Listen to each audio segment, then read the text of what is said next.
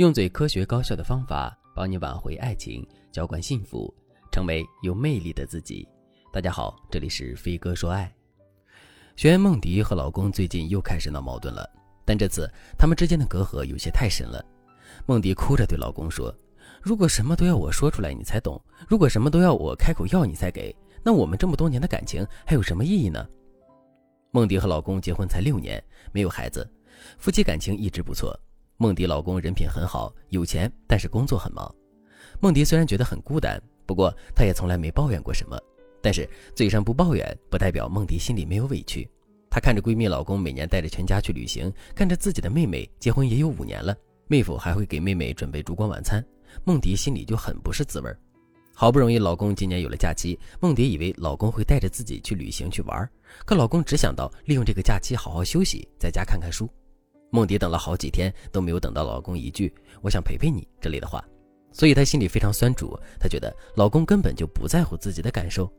终于，假期快结束的时候，梦迪忍不住问老公：“你做事情的时候为什么只考虑自己，从来不考虑我呢？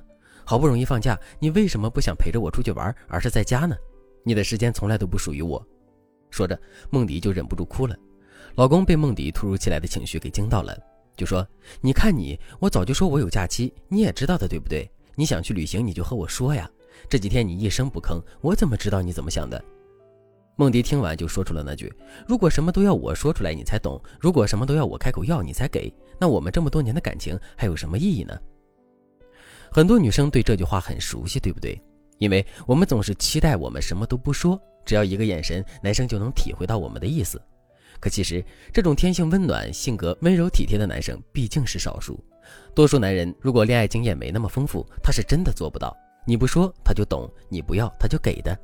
所以，我们与其闷声和男人吵架，还不如学习一下怎么正确的和伴侣索取，让男人高高兴兴的满足我们，并且在我们的指导下，让他一步步变成专属男神。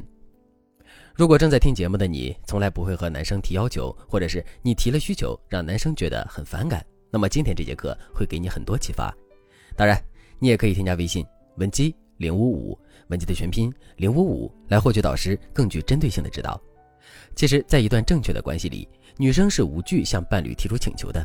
懂得提需求的女生，在童年的时候，父母和亲友会满足她的需求，所以她对人与人之间的关系是信任的，同时她也不会觉得自卑，她会觉得自己是受到认可的。而像案例中的梦迪，不擅长和老公提需求，是因为她从小被要求做一个懂事的孩子，只要乖巧听话，父母就会给予她奖励，所以她天性就会变得非常顺从。她潜意识里会觉得，向他人提出要求时，即使对方同意了，也不是自愿的，她不愿意让自己背负这份负担，所以她很难说出自己的需求，也担心自己被拒绝。当你总觉得自己主动提的需求，对方即使同意了，心里也不是自愿的，那你自然而然就会产生和梦迪一样的想法。我说了你才给，那你就是不想给。这个时候，不管对方满足不满足你的需求，你都会有怨气。你们的夫妻关系又怎么能好呢？所以，想要变成一个懂得提需求的女人，你要先搞明白你自己不会提需求的根源在哪里。找到了原因，我们就能对症下药。此外，如果你提了需求，但是男人总是拒绝你，你要思考两个问题。第一个问题，你提需求的方式是不是太强势，或者是你提出的需求符不符合你们现阶段的感情深度？比如你对老公说：“你就把活干了，快点。”这就有点像命令。再比如，恋爱三个月你就要求对方给你买房，这就是你的需求不符合现阶段的感情深度。第二个问题，你是否陷入了供养者陷阱？如果你把男人当成了供养者，长期饭票，把自己当成了被供养者，你说话做事的目的性就会很强。也就是说，你从来没有平等的对待过对方，那对方对你的付出就会越来越有疑虑。通常陷入供养者陷阱的女生，容易和男生在物质需求方面产生分歧。那我们该怎么正确的向伴侣提出需求呢？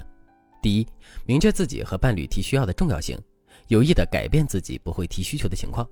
一般情况下，我们培养自己主动提需求的路径是精神、行为、物质，或者是行为、物质、精神。比如，先要求伴侣满足自己的精神需求，你就可以对伴侣说：“我需要你的陪伴，我不想这么孤单。”然后呢，你就可以要求伴侣在行为上满足你，你可以对伴侣说：“我需要你每天出门前抱抱我，这样我就会开心一点。”接着，你就可以在物质层面让伴侣满足你的需求。这三个需求路径的排序不是固定的，要看伴侣具体情况来定。其中的话术非常灵活，但是你要在使用话术之前，先确定好你的需求层级，这样一来你能阶梯式的提出需求，对方更容易答应；二来也避免了供养者陷阱。第二，不要总让伴侣猜心，并准备好妥协方案。首先，你要记住一句话：有些时候你不说，对方真的不会懂，所以表达是必须的，不然受苦的只有你自己。当然，索取之后有可能被拒绝，但这也是正常的。我们要做的是，即使被拒绝了，也不要多想。其次，我们可以为自己的需求想出一个替代方案，比如老公拒绝了周末在家陪你，那么你就立刻感到不高兴，还是会继续说：“那既然这样，你可不可以给我做水煮鱼补偿我呢？”补充方案的好处就是让伴侣觉得拒绝你有代价，但是这个代价并不难完成，这会引导伴侣在一定程度上重视你的需求。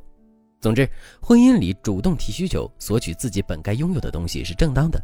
你的伴侣也会向你提需求，你们就是在这种供需平衡之间完成了灵魂的融合。如果你们结婚多年都不能好好的向对方提需求，也不知道对方想要什么，那才真是可怕。由于时间关系，我们今天的课程就进行到这里。如果你想克服自己的内心，想要学习更多让对方更爱你的技巧，那你可以添加微信文姬零五五，文姬的全拼零五五，来获取专业的指导。好了，今天的内容就到这里了，感谢您的收听。您可以同时关注主播，内容更新将第一时间通知您。您也可以在评论区与我留言互动，每一条评论、每一次点赞、每一次分享，都是对我最大的支持。我们下期再见。